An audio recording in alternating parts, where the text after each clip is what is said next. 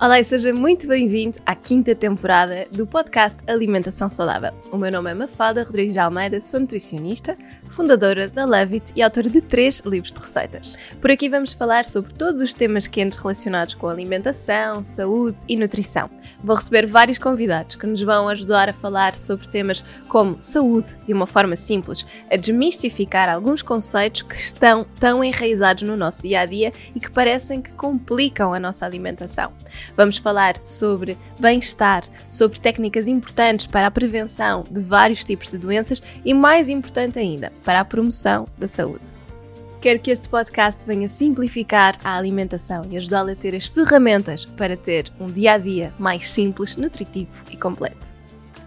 Olá e sejam muito bem-vindos a mais um episódio do nosso podcast. Hoje vou falar-vos um bocadinho sobre o impacto do álcool no peso e na massa gorda. É sempre uma conversa que quando chega, sobretudo quando chega assim a uma altura de maior calor, acabo por, eh, por ter com os pacientes e achei que era interessante também trazer para aqui, porque na verdade o que acontece é que o álcool às vezes um, não representa um valor calórico assim tão grande, dependendo das bebidas, não é? Mas a verdade é que para quem quer perder um bocadinho de peso ou quer baixar a massa gorda, no fundo, tonificar um bocadinho mais, ter um peso um bocadinho, um corpo um bocadinho mais, uh, mais afinado, é, um, é sempre um contrassenso. Uh, além de tudo o resto, não é, que pode advir do consumo exagerado de álcool, uh, ele vai sempre contribuir para um acumular de massa gorda e não para o contrário, independentemente do seu valor calórico, não é? E isto bate muito certo com uh, muitas das coisas que já vos fui dizendo ao longo destes episódios todos, com aquilo que muitas vezes explico em consulta, que é não interessa muito o valor calórico que tem, interessa muito mais o valor nutritivo que ele tem lá é? Porque se eu tiver um, calorias que são basicamente só em fibras, eu vou estar a dar ao meu corpo saciedade, estabilidade, menos estimulação da produção de insulina e uh, até uma tendência maior para o meu corpo ir utilizar massa gorda como fonte de energia. Se eu desse ao meu corpo exatamente as mesmas calorias em hidratos de carbono, mais considerados mais energéticos, simples, de rápida metabolização, o que é que ia acontecer? O meu corpo nunca iria precisar de ir às reservas de energia, às reservas de gordura, para ir buscar energia, porque estava ali, eu estava a dar-lhe aquelas calorias em energia imediata.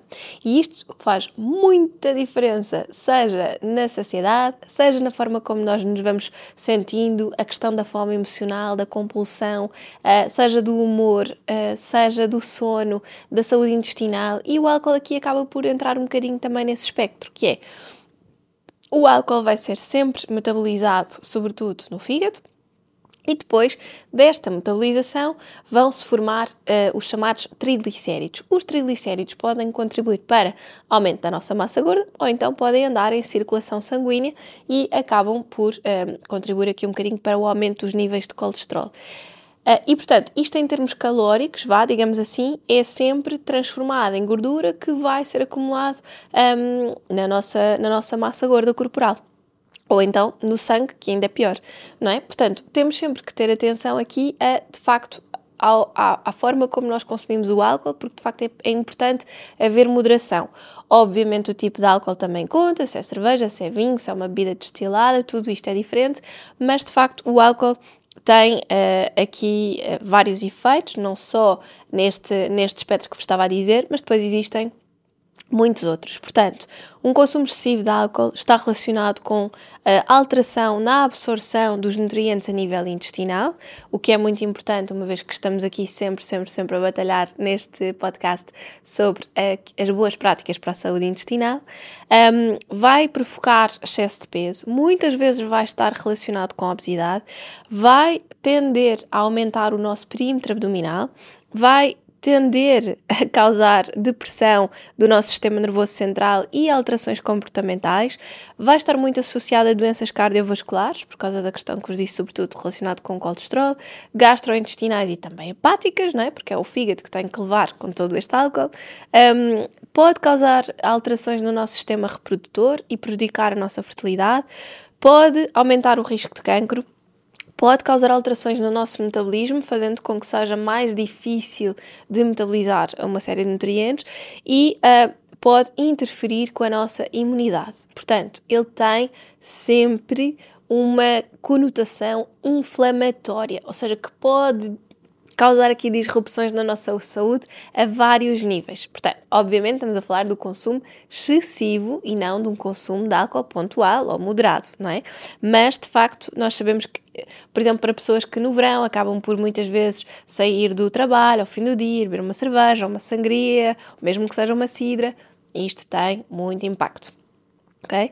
Adicionalmente, o efeito tóxico do álcool na nossa mucosa intestinal também pode interferir, um, como eu estava a dizer, pode interferir com a absorção dos nutrientes, nomeadamente com aminoácidos, e os aminoácidos são muito importantes para nós termos uma produção correta de hormonas que estão relacionadas com o nosso bem-estar.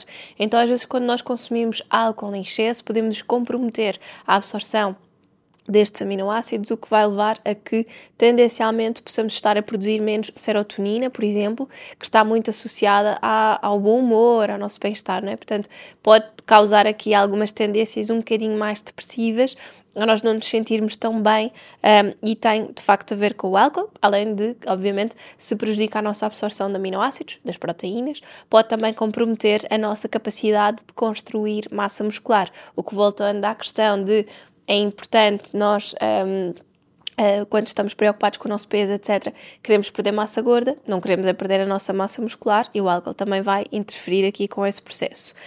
A taxa metabólica do álcool pode ser influenciada por muitos fatores, como a idade, a quantidade que é ingerida, um, o estado de saúde da pessoa que o está a fazer, uh, a diferença de género, até fatores genéticos e variações de enzimas que metabolizam o álcool.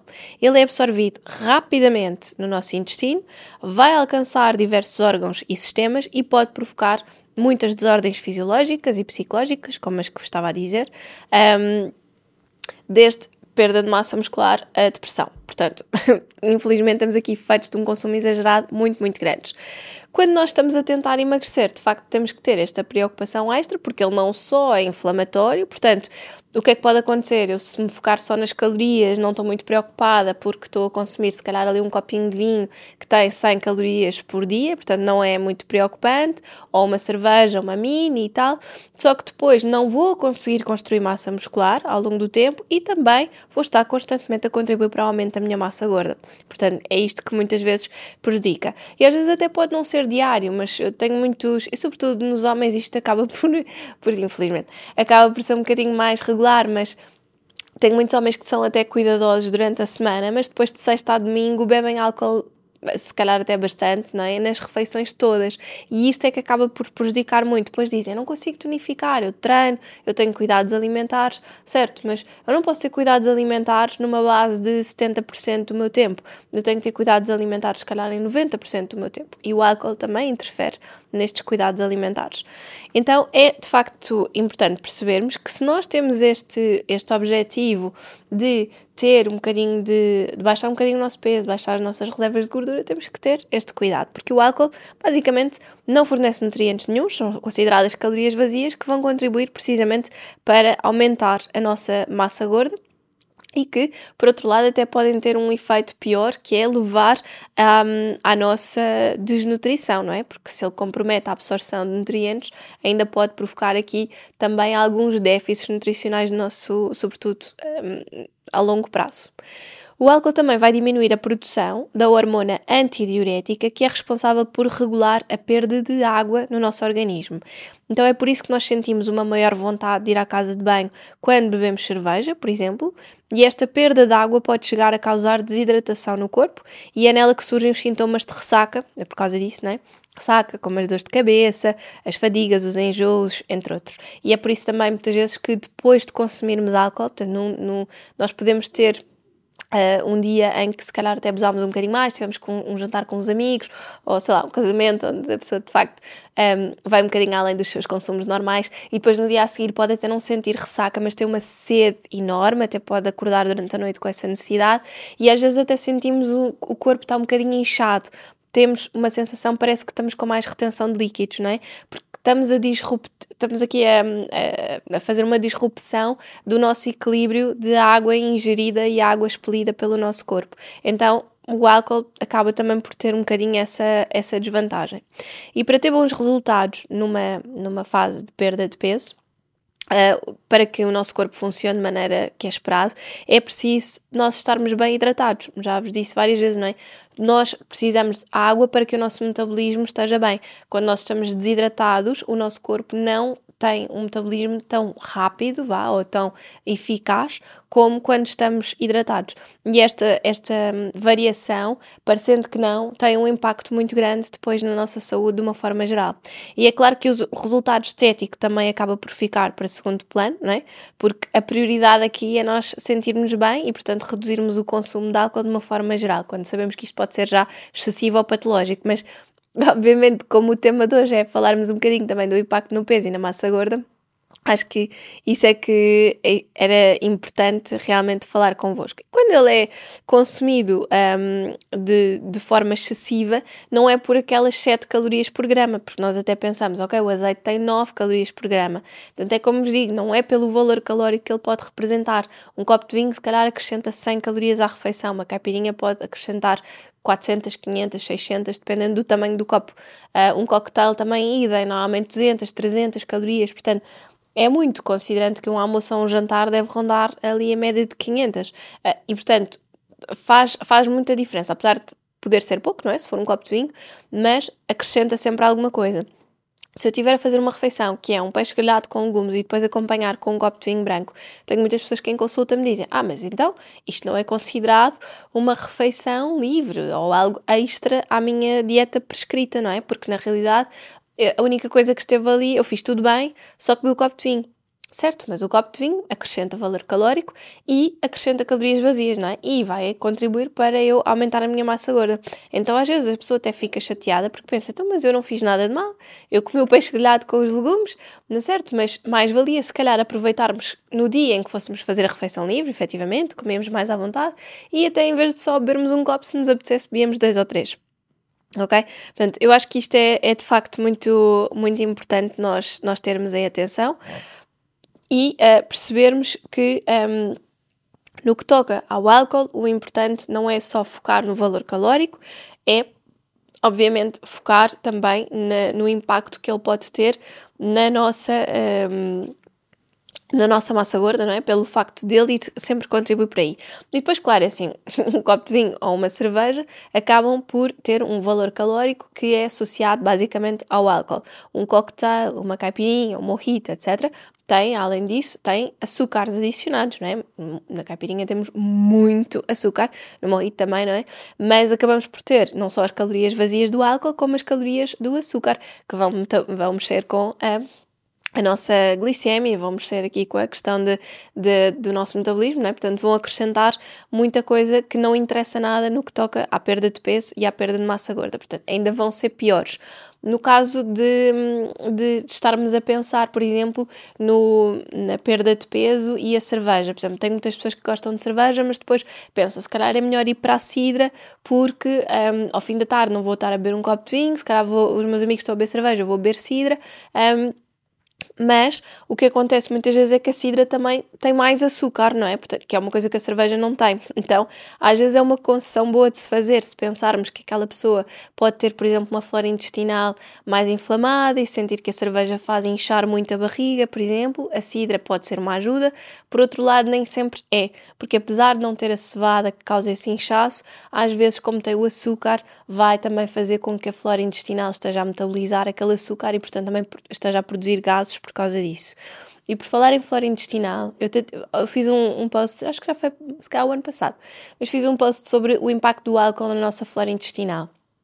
Que é, uh, tendencialmente, o, o álcool, como vai ter este impacto inflamatório, este papel mais inflamatório no nosso intestino, ele nunca vai ter um, um papel que nós possamos dizer, ok, isto foi, um, foi uma coisa boa, foi um impacto positivo, não é? Não, isso nunca acontece quando nós bebemos álcool e apesar de existirem aqueles estudos com os franceses e porque é que os franceses tinham equilíbrio de colesterol e achava-se que eram os polifenóis, não é só isso, não é? Os franceses não comem quantidades astronómicas como nós comemos, uh, geralmente não têm os níveis de obesidade como nós temos, portanto, tinham muitos outros fatores, não era só pelos antioxidantes do vinho tinto, porque o vinho também tem ali os antioxidantes, mas depois também causa inflamação. Eles tinham várias outras coisas diferentes da alimentação dos portugueses que permitiam que eles se mantivessem mais ou menos saudáveis.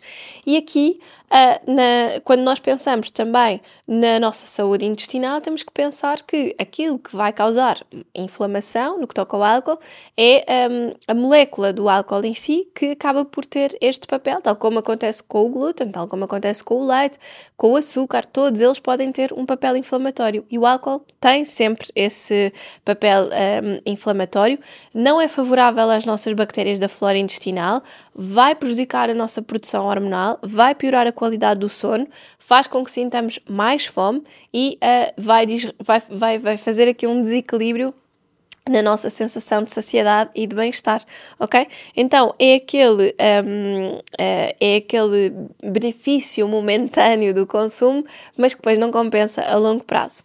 Depois, Uh, há uma coisa que também acontece muito, que é o consumo de álcool pode prejudicar as funções das glândulas que vão libertar as hormonas e as funções dos tecidos direcionados por elas. Ou seja, isto pode resultar numa série de problemas, levando ao aumento, por exemplo, da produção de cortisol, que se encontra relacionado muitas vezes com o aumento do peso. Ou seja, se nós consumimos álcool de uma forma regular e eventualmente até considerada excessiva, um, este álcool pode provocar aqui constantemente um aumento no nível, nos níveis de cortisol, que é normalmente uma hormona mais associada ao stress, não só está relacionada com uma dificuldade maior em manter ou perder o nosso peso, como também está relacionada em, com grandes níveis de ansiedade e de stress.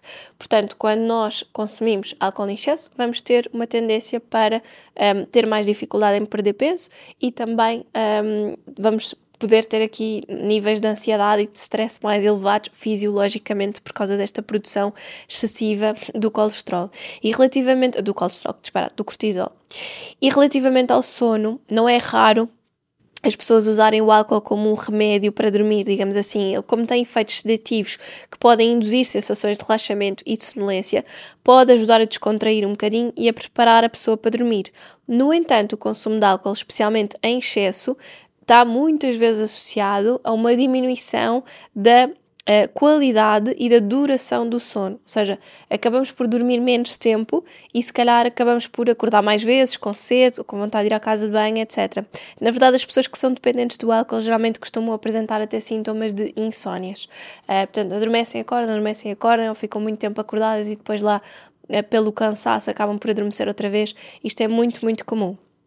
Ou seja, novamente, existe uma relação com as hormonas, neste caso com a melatonina, que se encontra associada a um controle do ciclo de vigília e de sono, e muitas pessoas descobrem que o seu sono é várias vezes interrompido após a ingestão de álcool e a privação de sono está uh, fortemente ligada aqui a um ganho de peso ao longo do tempo. Se o nosso sono também não é bom, acabamos por estar a ganhar peso porque tendencialmente, também já vos disse aqui várias vezes em vários episódios, nós temos tendência para, para consumir mais 20% das calorias no dia a seguir quando não tivermos uma noite de sono bem dormida.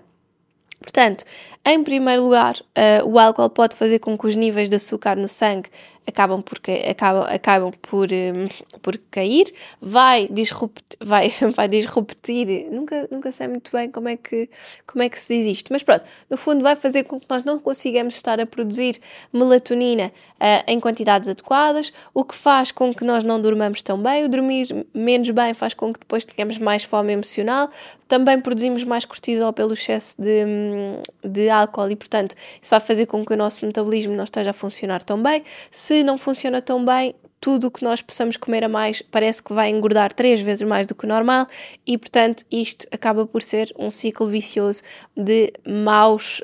Um, más influências para o nosso objetivo, que era perder um bocadinho de massa gorda e eventualmente perder algum peso. Uh, portanto, nós, nós temos aqui de facto várias, várias um, áreas onde o álcool pode afetar uh, diretamente a questão do peso. E depois ainda há mais outra, que é um, o álcool vai afetar, ou um consumo excessivo de álcool, vai afetar uma área do nosso cérebro que controla o apetite. E isto pode causar uma fome intensa, especialmente no dia a seguir à sua ingestão, as células nervosas do nosso hipotálamo, um, que geralmente são ativadas pela fome, podem ser estimuladas pelo álcool e esta fome intensa pode fazer com que as pessoas tenham uma maior vontade de comer alimentos de alto teor calórico, um, como acontece muitas vezes quando a pessoa está de ressaca ou está a sair de uma noitada e quer comer pizzas, hambúrgueres. Um, doces, coisas bastante calóricas. Também existem evidências de que o álcool pode influenciar as hormonas relacionadas com a sensação de saciedade, como a hormona chamada leptina, que vai suprimir o apetite, e o peptídeo 1, que é semelhante ao glucagon, que vai inibir a ingestão dos alimentos. Ou seja, a ingestão de quantidades moderadas de álcool vai inibir a secreção de leptina em pessoas que são saudáveis, e isto está associado ao facto de uh, o álcool reduzir as inibições e, portanto, muitas pessoas vão procurar alimentos que normalmente evitariam, como os que são ricos então em gordura, em sal ou açúcar, ou seja, tendencialmente, se comermos, se bebermos mais álcool, temos tendência a procurar mais estes alimentos menos saudáveis.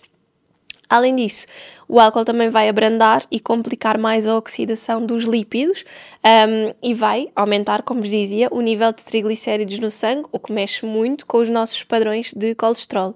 E o efeito do álcool na musculação é sentido principalmente a nível do desenvolvimento muscular, pela tal inibição da absorção dos aminoácidos e, portanto, não há proteína a entrar que nos ajude a aumentar uh, o nosso volume muscular.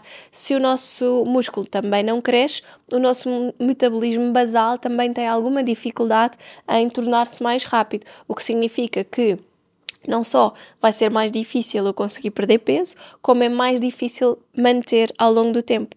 Aumentar o nosso metabolismo basal significa que ao diminuir a minha massa gorda e ao construir alguma massa muscular, através da estimulação pelo exercício físico, eu vou mais facilmente conseguir manter os resultados de peso perdido e posso ir passar um fim de semana fora, uh, estar descontraída, etc. Comer o que me apetecer naquele fim de semana, volto e se calhar tenho o mesmo peso que tinha. Não temos aquela coisa de muitas vezes que as pessoas queixam que é eu vou passar um fim de semana fora, engordo logo um quilo ou dois e depois é uma chatice para voltar a perder. Pronto, quando o metabolismo basal está mais uh, elevado, é mais fácil mantermos o nosso peso e isso é que contribui muito para que depois, durante a vida inteira, seja mais fácil estabilizarmos o nosso peso e mantermos fisicamente bem e saudáveis, não é?